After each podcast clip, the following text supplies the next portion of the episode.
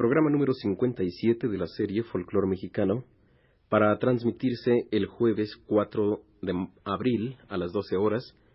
Producción del profesor José Raúl Helmer. Participan Rodríguez Llarena, locutor, y Enríquez.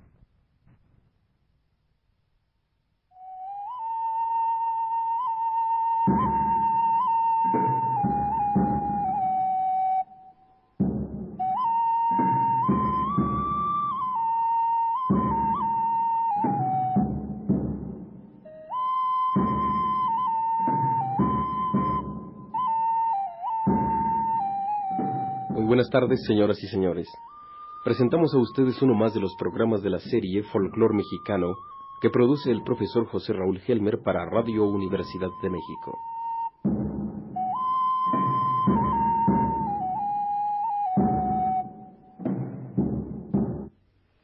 Amigos de Radio Universidad, en este y en el siguiente programa vamos a platicar de la chirimía, instrumento interesante que tiene raíces en los instrumentos en la construcción de instrumentos prehispánicos.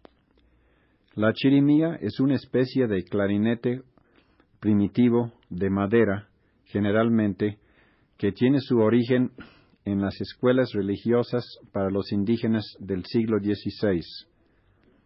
Su forma semeja mucho a la de la flauta azteca tan conocida por los conquistadores y los frailes que llegaron con ellos. Sin embargo, tiene musicalmente una añadidura importante, una embocadura doble como el oboe, que puede ser de distintos materiales. A veces es de hoja de plátano seca, a veces es de cuerno, a veces puede ser de fragmentos de un carrizo. Ahora la chirimía tiene distintas variaciones respecto a su escala. Hay chirimías desde cuatro agujeros hasta nueve. Algunas de ellas tienen su penúltimo agujero, visto desde la embocadura hasta el pabellón, doble, uno de ellos a la izquierda, uno a la derecha, para acomodar la digitación de los zurdos y de los diestros. Se dice que en la época de la colonia, sobre todo en el primer siglo, los frailes maestros de música tuvieron dificultad en enseñar la construcción de la chirimía con más de cuatro agujeros, porque los indígenas querían seguir la fórmula de construcción de cuatro agujeros de la flauta azteca de cuatro agujeros, o sea, de cinco notas. La chirimía en su forma tiene el pabellón como campana igual como la flauta azteca y teotihuacana. Ahora vamos a escuchar como primer ejemplo de esta música tan extraña, tan primitiva en sonido, que semeja bastante al sonido de la gaita española, un tocador de chirimía de un pequeño poblado de Tlaxcala, San Diego, Xocoyucan. La pieza que vamos a escuchar es un son de Semana Santa.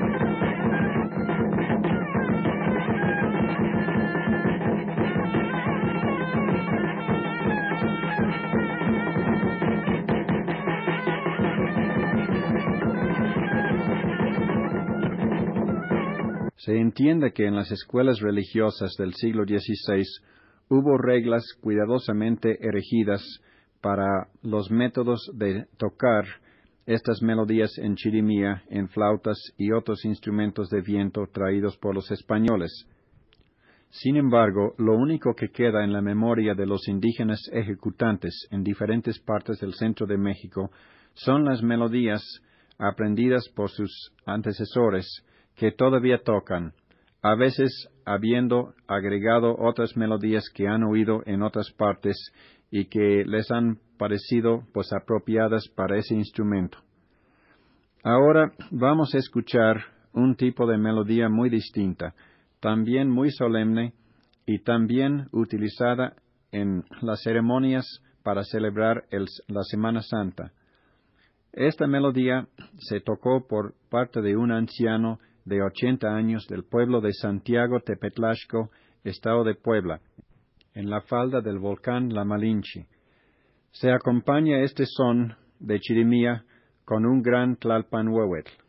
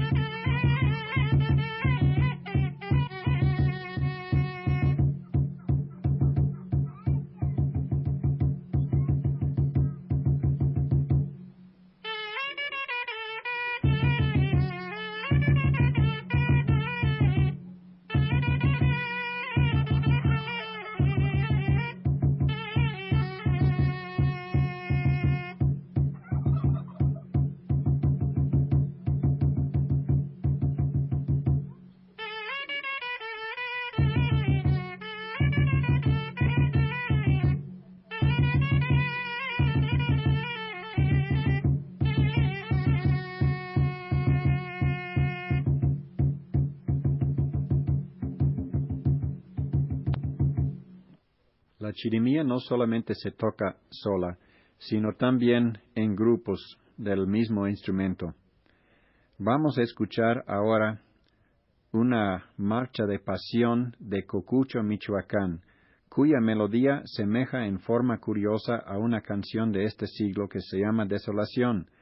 En este caso, son cuatro las chirimías que se están ejecutando mientras sus tocadores andan llevando el santo del pueblo, acompañado también de tocadores de tambor y el pueblo en general.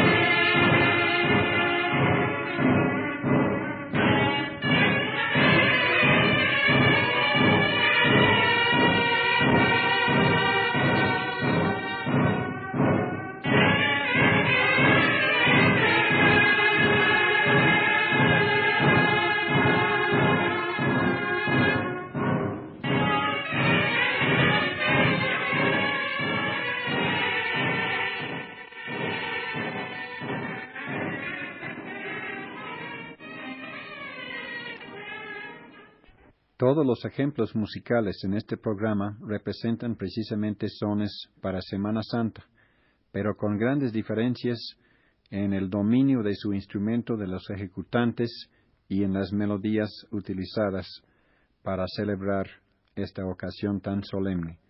Ahora, como cumbre, ejemplo de este tipo de música, vamos a escuchar un son de Semana Santa del Estado de México muy cerca del volcán Popocatépetl, de un pequeño pueblo que se llama San Pedro Nechapa. Intervienen dos chirimías tocando en primera y segunda voz, o sea, en armonía, un tlalpanhuehuetl y una tarola. Todos los ejecutantes hablan mexicano, o sea, náhuatl.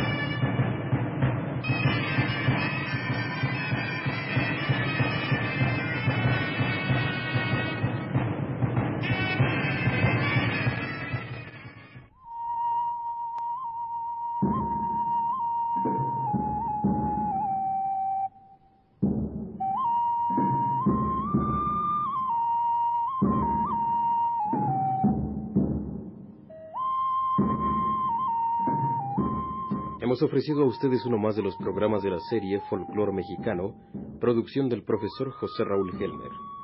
Los programas de esta serie se retransmiten los domingos a las 5 de la tarde.